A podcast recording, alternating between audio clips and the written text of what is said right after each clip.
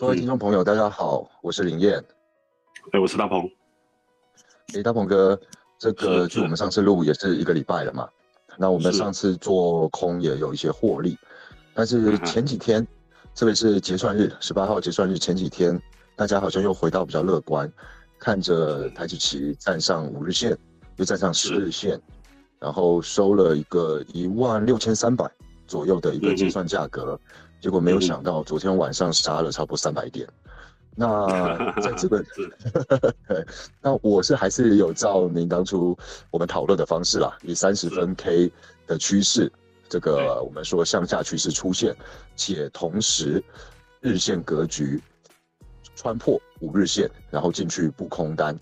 那现在的账面来说是有获利，但是好像也因为我我买的比较价外，我买的大概一万四。甚至一万三千五百个 P，嗯，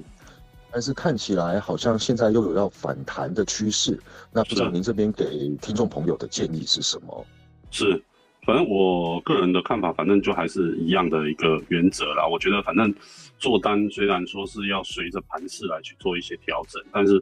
我我觉得方向性的一些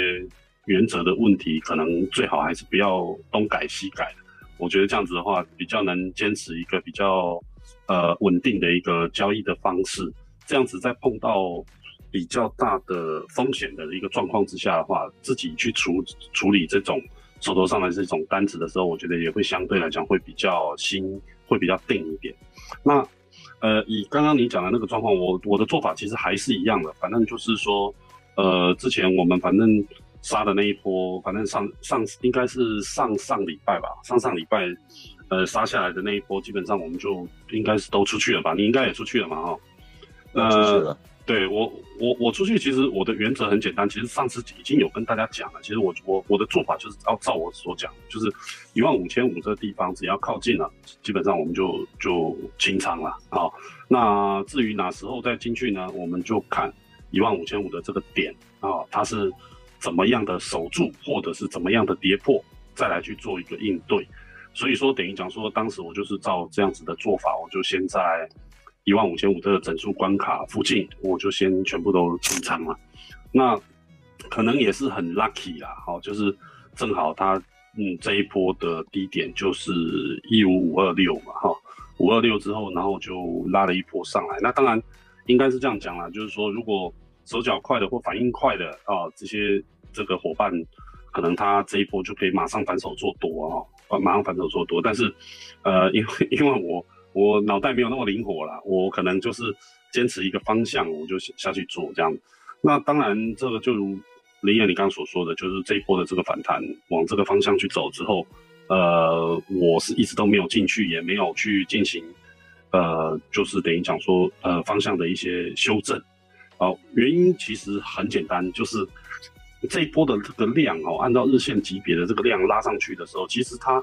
越涨量是越缩的哦，这不是一个正常的一个状况，量价背对对对对，这不是一个正常的一个多头的反攻的一个信号，或者是说，呃，空方转转转向多方的一个一个信号，因为它的量能整个都下来了嘛，就是越涨量越缩，那这个其实。呃，我可以这么解读啦，这就是这个量能，其实事实上就是，呃，主力或者是说，呃，市场上比较大筹码的庄家，他要去进行，呃，就是上周三的结，哎，是上周结算还，啊，对对对，这周三，这周三，这周三，抱歉抱歉，呃，这周站的结算啊，因为因为这个插一下，因为我现在正好在厦门隔离。所以 时间有点 过得有点晕，也也已经搞不清楚是上礼拜这礼拜了哈。我我这边也要谢谢大鹏哥，这个上个礼拜让我多了点旅费，所以我现在正在亲近农场度假。哦，没事没事，你回去要请我吃牛肉面哈，回去我我回去请我吃牛肉面就可以了。对，就是所以。所以我觉得他这个其实就是一个一个呃做手的一个手法啦，还啊，就是做一下拉高结算的。其实，呃，也很看得出来，就是说他拉高之后，其实市场并没有买单嘛。要不然如果说市场有买单的话，跟进去的人不会是像这样子的量啦，哈，就是量能不会是这样子的一个表现。当然，在这过程里面，其实它还算是，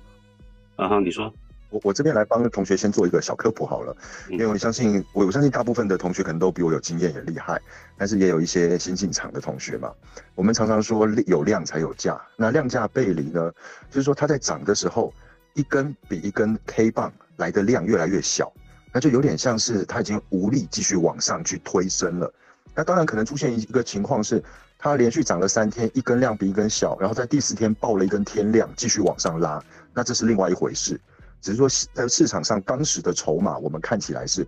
越涨越没力。那反过来说，越跌量越小，那也是量价背离，表示越跌越没力。那可能快要到一个短底的部分了，给各位同学做一个参考。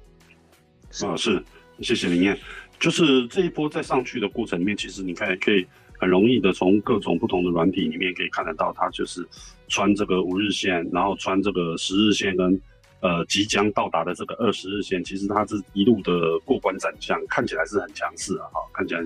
但是，呃，这个里面其实我觉得量能就是一个非常重要的一个参考的依据。那呃，你要怎么判断说这个量能的这个部分是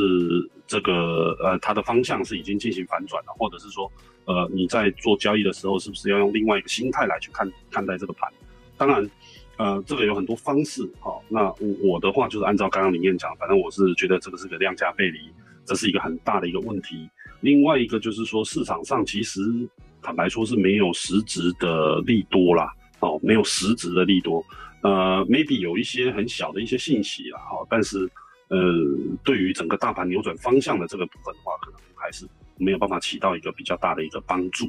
呃，对我的看法，反正就是以现阶段目前的这个状况的话，可能还是偏空来去进行操作，会是一个比较安全的一个交易的方向啊。是我我的看法是大概是这样，林燕。那我这边我大概的理解，大鹏哥说的就是，我们可以稍微复习一下，因为有一些可能新的听众前面几集没有听，或者他觉得这个讯息已经久了，不想再去回顾了。那我们做法还是一样，当三十分 K 呈现空头排列，何谓空头排列？最好是有量啊，一根量比一根大，然后一根叠的比一根低，这个是我们所期望的。但是如果它并没有一直在出量，但是它还是一根比一根低的时候，这是个空头排列。那我们要回头来注意一下，它的日线格局有没有去穿破五日线？如果穿破五日线的话，我们可能会在这个地方买一些 P，那也就是所谓的 Put，那去做一个空单的布局。那当它跌下来之后，到之前的一万五千五的这个地方，上次有守住嘛，我们就会看了。当然，如果它带量一根直接灌破一万五千五，然后到一万五千一，甚至一万五，那在这个时候，我们当然不会去做一个获利了结的动作嘛，因为我们就是要看它要加速往下杀了嘛。但是如果它到一万五千五之后，开始它可能在一万五千五到一万五千四这个地方一直做一个震荡的时候，我们可能就会减码，把我们空单获利了结，甚至全部出场。看它到底是要破还是要弹，那如果要弹，我们又回到原本的状况。我等你今天是不是要回到五日线以上，然后三十分 K 空头排列，再次做一次布局。那回头来说一个东西，就是说我曾经有听过前辈讲过，说这个前辈也是在市场上跟您一样有这个几十年经验的前辈，他说他遇到过很很多高手，那有专门喜欢做空的高手，有专门喜欢做多的高手，那。当然这是趋势，你不可能说趋势多的时候他做空，趋势空的时候他做多，他有顺手的一个方向。但是呢，他们几乎没有看过一个高手是在多的趋势的时候他多空都做，然后空的趋势的时候他也多空都做，因为这个转折跟反弹就很像是我们前几天看到大家快乐三天，一个晚上睡醒猪羊变色。那我不知道在大鹏哥的经验里面，因为您的交易时间可能比全台湾大部分。的人都长，因为你有三十年交易交易经验了嘛，那当然可能你也比较老嘛，对不对？是，我是比较年长的，没错没错，今年刚过五十。所以像在这个状况之下，我的另外这位前辈说的是不是一个比较偏常态？因为我也想提醒一些交易朋友，他们会在这一次连涨三天，到了一千六一一万六千三百点的时候，很多人说你为什么不买 C？你为什么不买 C？实际上我为什么不买 C？因为我不知道他什么时候会回马枪一刀杀下来。那当然，我也没有那个技术。对，呃，这这个这个哈，其实我不知道台湾有没有这么个说法，但是我们在大陆是这么在用哈，就是我们在大陆工作的时候，大部分这个叫做弱水三千，只取一瓢啊。就是我们呃做交易的时候，其实事实上当然是呃，如果多空都有这样的一个机会，那这样子当然是最好啦。呃，能够很顺利的做空，然后再立马反手做多，哦，两边都赚，哦，两边都可以吃到最甜的甘蔗，哦，这这个当然是最好啊。但是呃，我我个人觉得这样子的可能性其实不是那么高，至少对市场上呃百分之九十九吧，其实也没有很多啦，就是九十九趴的人哦，应该。应该都没办法做到哈，即使他想做，呃，我觉得他也很难做得到。那剩下的这百分一呢？那当然就是交易的天才啦，我只能这样讲啦。当然，我身边也有很多一些不错的一些朋友，呃，他们就是属于这种，是属于交易的天才啊。我肯定不是我了。呃，对，呃，基本上年纪应该跟我是差不了太多的一些朋友了。哈哈，是他们是算是相当的厉害哈，他们就是多空两边都可以做。那当然一者也是因为就是说这可以透过很大量很长时间的一个训练哦得到，又或者是说你是一个天生的 trader，呃，对于盘感的这种反射动作是是非常的直接而且迅速的。那不管你是哪一种，就是透过大量训练，或者是说你是天生好手。不管你是哪一种，我觉得这这些人可能在于这市场上相对来讲还是占的数量还是非常的少。那当然很不幸的，我就是属于那百分之九十九的呃其中的一个哦，就是我确定的方向之后呢，呃，我可能就会沿着那个方向一直做。那我可以容许自己在反弹的时候，也就是所谓的这一波的这这个从呃一五五二六啊一直反弹到这个。Day High 是好像是一六一零零是呃一六三一零好像是呃三零二三零左右呃反反弹对对对反弹到一六三零二这这一段我是可以放弃掉，因为为什么？因为我就是那百分之九十九的人，我我觉得我自己看自己应该是看得还蛮清楚的，所以呃我建议大家就是说，如果你不是属于天生好手，或者是说你不是属于那种训练量非常之大的呃交易员的话。呃，最好的方式哦，就是说，呃，你能够挣到口袋里面放得下的钱，我觉得这个交易的方向才会是比较正确的方向。我的看法是这样子啊，是，毕竟这个市场上资金是几百亿、几千亿甚至上兆在流动的，你那一瓢饮啊，也不是很小瓢啦。说句实在话，不用想去鲸吞啦，真的。是是是是，没错没错，我们就只要做。自己能做的事情，其实这样就可以了。嗯哼，就聊到这个，我刚好想到，因为我们下一集才会放主题在虚拟货币嘛，我们是一级中心化市场，一级去中心化市场。但是刚好前一集我们聊到的 Luna，那 Luna 经历了一个很很看起来非常强势的一个短反弹，从零点一弹美金弹到一块左右，哇，很多人去抄底。那大家当然也抄的怕怕的嘛，可能就是是小小部分一百块美金、一千块美金了不起，一万块美金，看你自己的资产配置了。那去抄底，那赚到钱很开心。可是回头来说，它的这个反弹啊，我们发现说弹下来之后，弹到了一块美金左右，再下来回到零点五、零点六，再下去，现在是在零点三左右了。那这个就印证了一个东西，Luna 已经被这个市场基本上抛弃了，没有人相信了。嗯哼，那一个已经没有人相信的产品，它每次的反弹应该是逃命，而不是应该是加仓。那当然有高手去做到了这个反弹，很开心。但是如果继续爆下去，可能它又是回到零点一，甚至从此消失，你零点一都卖不出去，没人要买了。是。那回头来说的话，一个好的投资标的物或好的股票，比方说我们的护国神山台积电，或者是我们的 IC 设计龙头联发科，嗯哼，那。他们的一个崩跌来说，反而是一个好的进场点，甚至于我们说我们的龙头以太币跟比特币在虚拟货币的龙头，嗯哼这样子的判定，这是我自己的看法，不知道大鹏哥在这一块，呃，有没有认不认同，或是有没有什么更好的建议可以分享给我们听众？哦，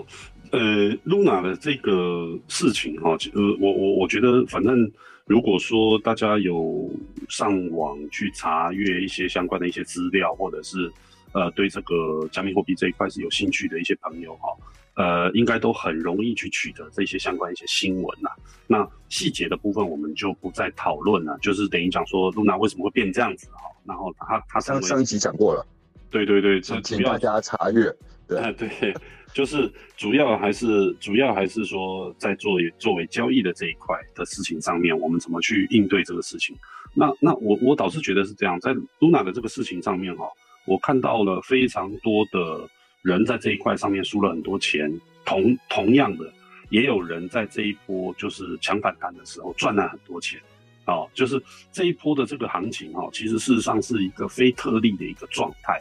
但是除了说它验证了加密货币是一个风险极大的一个呃产品，金融产品以外呢，另外也就是讲说，我觉得做这一块，呃，不管是你是强反弹也好，或者是说呃你去进场去进行加密加呃加密货币的一个交易也好，我觉得呃你的心态一定要是一个比较好的一个心态。那呃，Luna 它这一档币我手头上是没有了啊，那我也没有它相关的，因为因为 Luna 它是属于 Terra 这一条主链上面的 token 嘛，那它还有一个对应的一个稳定币叫 UST 嘛，那 UST 它的角色等同于 USDT 啦，啊，等同于 USDT，也就是一块钱的 UST 等于一块钱的 USDT 等于一块钱的 US Dollar。所以等于讲说，它是一个稳定币的一个概念。正常来讲，它对于美元，呃，应该都是要保持一个恒定的状态。那但是这这个事情发生之后，因为很大量的呃抛售，而且产生了极度的恐慌的一个前提，所以导致 UST 呢在市场上被大量的抛售。那大量的抛售的一个状况之下，就可不可以理解成 UST？假设用法币的理解，UST 是一个国家它的货币。然后呢，这个国家货币跟美元本来有一个很稳定的兑换率，可是因为某些原因，这个货币产生了严重的贬值，甚至通膨的产生，恶性通膨，导致于这个货币大家对它失去了信心。我们可不可以去用法币的概念这样子理解？呃，是可以，但但是事情可能会比你刚刚形容的更复杂一点。但是就是说，呃，你要作为对于美元恒定的这个叙述的话，可以用这样的方式去理解，这个没有问题。那那差别只是在于，就是说，因为呃，Luna 跟 UST 它中间呢，其实事实上它是有一个呃回转门的一个一种一种呃方式，也就是讲说，有 UST 的这个部分的呃卖出呢，它自然就会产生出 Luna；有 Luna 的卖出呢，自然就会产生出 UST。它是用这样子的方式来去进行资产的绑定，让持有 UST 的人呢，心里会比较能够比较安定。也就是讲说，呃，USD 它能够保持恒定，就是因为它后面有相关的 Luna 来去进行，就是 protect，啊，来去进行这个呃保护跟保证。那但是当时的状况就是双币双杀嘛，那双币双杀的一个前提之下，这整个市场就就崩溃了。那同样的就是说，在这样的一个过程里面，其实呃所有的加密货币全部都被带下去了嘛，好，全部都被带下。那在这样的过程里面，其实事实上哦，按照以往那加密货币在这个市场也存在了十几年了，像这样的事情不是没有发生过，只是说呃，我们应该要在当下的这个状况哈，你你如果假设，当然前提是说，如果你手头上呃有 Luna 或者有 UST，你当然优先去处理这个事情。但是我相信蛮多的这个投资的朋友，或者是说。这些伙伴大部分应该是都没有持有这些币啊。那如果说假设是你没有持有这些币的话，我反而觉得当下的那个状况，你应该立刻去关心什么？立刻去关心龙头，也就是说，比特币跟以太币相关被带下去的这个状况，它是不是属于瞬间超跌的前提？那如果是的话，在这样的过程里面，其实就是一个相当好的一个主流币的一个买点。啊，因为 Luna 它不是，虽然说它这个币排名前其实也有前一百啦，就是全球排名有前一百，但是当它发生的这个状况的时候，其实我觉得还是要回过头去去持有主流币，也就是比较大的这个 BTC，还有 ETH，也就比特币跟以特呃比特币跟以太以太坊这两个币，可能会是比较稳定，而且比较能够。长期去持有的呃货币和加密货币，所以说呃你刚刚提到这个问题，我觉得用另外的方式来去思考这个状况，就是当然你呃当下如果说是发生了像这样的事情的时候，当然呃首先是这样，就是你不要去想其他的，第一个事情你肯定要先清仓啊，肯定要先清仓，你要自让自己安全的出来，因为因为太多太多的人，他可能在瞬间下的决定就是说啊，都已经跌那么多了，我来抄底。其实这个加密货币哦，大家其实如果说没有没有没有在这个市场上待过至少三四年以上，其实搞不好很多投资朋友其实都不太清楚，说加密货币它可以做到零零点后面是八个零哦的一个单位。那所以说，就变成说，他可能以为你讲说 set 的一个概念，对不对？比特币有一个 set 的概念，就是它可以分割到好像百万分之一颗还是千万分之一颗的一个一个非常小的单位这样子。对对对对，所以所以其实呃，你认你认为的底，可能根本不是个底啊，它可能只是还在半山腰嘞，哦，所以。所以我觉得这个事情，如果你要去抄底，我不反抄底，我不反对啦。就是差别只是在于，就是说你的手脚肯定还是要回到我们刚刚这样讲，就是你的训练量要够大，然后你的天分要够足，你去做这件事情，你要够了解。对对对，你的产品。那那那当然呢，我我我也不能否认一件事情，就是说，呃，里面确实是有一些人他有极度的天分，或者是极度的幸运。然后呃，能够赚得到钱，那这个就不在我们今天这个讨论的范围内了。比方说听我们节目的这些人，啊对，对对，比方说听我们节目的这些人，可能就有不错的幸运程度，可以有机会赚到一点钱。对，那如果刚好您又是有天分的人，那以后记得要带上小弟我。好不好？是是是是是是，对，所以所以呃，在这样的过程里面，我觉得 Luna 这个事情，其实我觉得它已经翻篇了啦，就是包含就是呃，他最近呃今他他应该是今天嘛，今天呃要做一个 Luna 二点零的一个会议嘛，哈，就是呃他现在要把旧的 Luna 的币变成叫做 Luna Classic，然后这个要发行新的 Luna，呃，然后新的 Luna 的持有，他会按照旧的 Luna 的持有来去进行空投。呃，所以我觉得这个 Luna 的事件，其实坦白说是已经翻篇了啦。就是你有赚到的，没赚到的，你都可以把它当成一篇，不管是学习的这个课件，或者是听人家讲故事，或听，比如说你现在听我讲故事，听一听啊，你有可 maybe 你有学到一些东西，或者是你你觉得很好玩啊，你不想学这些东西也可以，反正。它已经不会再再 再对你的这个呃现在的交易或者是明天的交易产生任何的一个一一个问题了啦。那剩下的这些烂摊子就由他们的基金会直白一点去处理，能卖赶快卖啦，能拿拿回来多少拿回来多少啦。是是是是是，对交易的策略可能也没有什么策略了，反正就是呃赶紧跑啊，就是等于是这种概念。是，对是。我们今天原本只想讲讲这个中中心化市场，也就是说加码讲了这个去中心化 Luna 的这个事情。那回头来说，还是要劝告各位投资朋友，格局要先定下来。我指的格局是指说大环境的格局。当你能够清楚大环境现在的格局的时候，你的你就算方向进场的点位不好，但是它总是会回来的。但是如果你的格局没有做得很好的话，当然你的格局如果说我的投资都是三十年起跳的，那现在这样子跌，反正我就拼命往下买嘛，我这个身上的筹码买个三头都够。那当然，你就慢慢往下买，对不对？你可能很年轻，少年股神，少年有为，二十多岁，我就这样子买，然后到五十岁，我不用多，我就这样子一路买下去，我就一个山头换十个山头就好，很有可能啊。五十岁的时候，你可能就私人飞机全球爬爬照。但是大部分的投资人不是这样的时候，那可能就是要看稍微短一点，以目前趋势，可能这半年一年是什么样的趋势，要先能够冷静思考出来，再去决定做多做空。要不要摊平？要不要停损？甚至要不要清仓？对，对，对，对，那是这样子，没错，是。所以，所以今天也也也很高兴，在隔离的过程里面跟大家聊聊天哈，就是呃，针对这一块事情，还有呃，现在现阶段这个状况，我反正我是蛮赞同刚刚林燕讲的，反正就是呃，我们先把方向啊，把格局先定好啊，讲简单一点，就是说，我们先把战略我们先定好。那至于怎么去做，这是属于战术的行为啊，就是比如说我要看三十分钟的空头排列，或者是我要在什么地方来止盈，那什么地方来止损，这是属于战略的行为哈。那呃战术的行为，抱歉，啊属于战术的行为。那所以战略出来了，你才有战术啊，才有战术。所以大家可以针对这一块再多多去思考，呃，是不是有可能在未来能够更多的来去在这个市场上获利，好不好？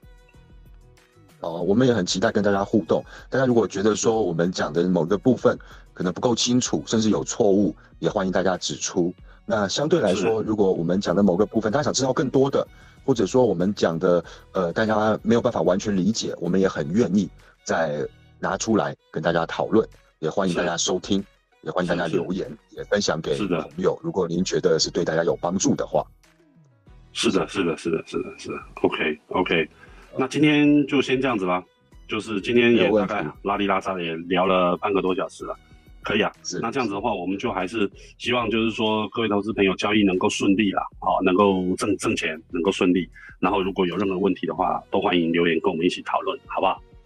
好，谢谢各位，谢谢各位，谢谢，那也谢谢大鹏哥，谢谢林燕。继续在这个呃山上亲戚农场这边看星星，喝点小酒了。真好，真好，真好，祝你快乐啊！好谢谢谢谢，晚安各位，晚安，拜拜。